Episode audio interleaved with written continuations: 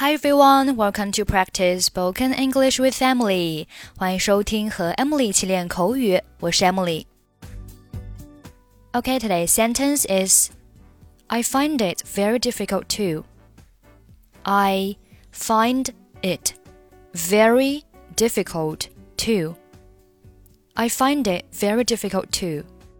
I find it very difficult to do something 表示 我发现做某事很困难，比如说，我发现我很难读懂你上周借我的小说。I find it very difficult to read the novel you lent me last week. 是的，它需要你对历史有所了解。Yes, it's necessary to have a knowledge of history. 早上好。 你好吗？Good morning. How are you?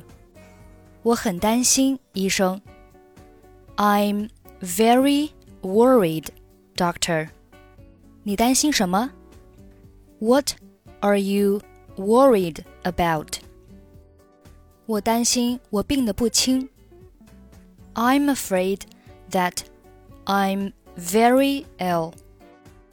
听到这，我很难过。 你为什么这样想？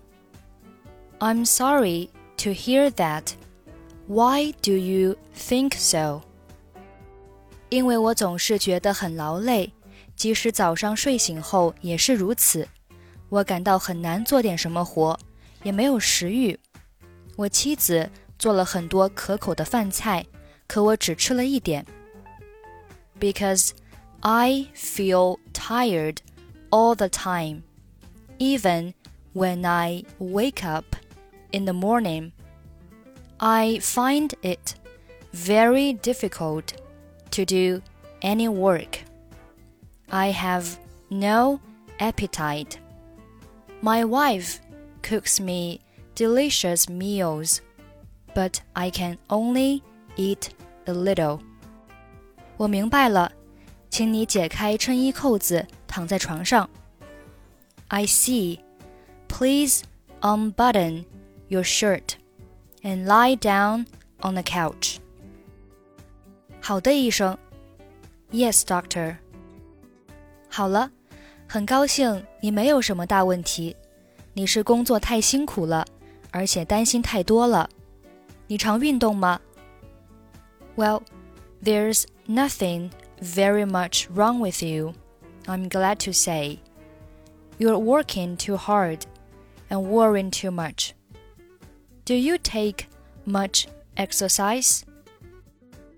不，医生，我从没有足够的时间运动。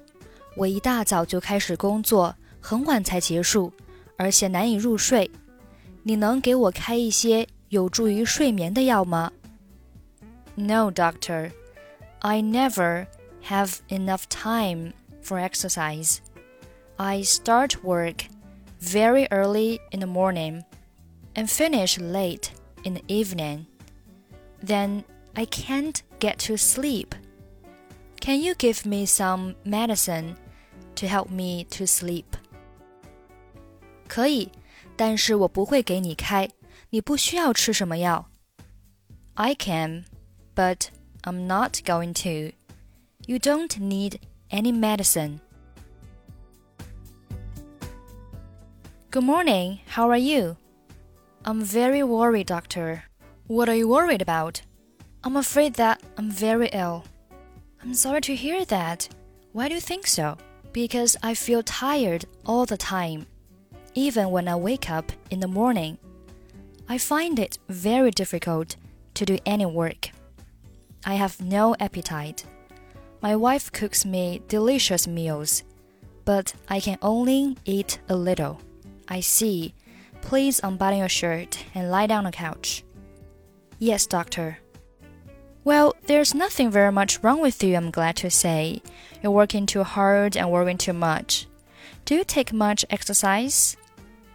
No, doctor. I never have enough time for exercise. I start work very early in the morning and finish late in the evening. Then I can't get to sleep. Can you give me some medicine to help me to sleep? I can, but I'm not going to. You don't need any medicine. Okay, that's it for today. 想参与每日打卡、语音测评以及获取节目完整文本，欢迎关注微信公众号“英语主播 Emily”，回复“打卡”即可加入我们。I'm Emily. I'll see you next time. Bye bye.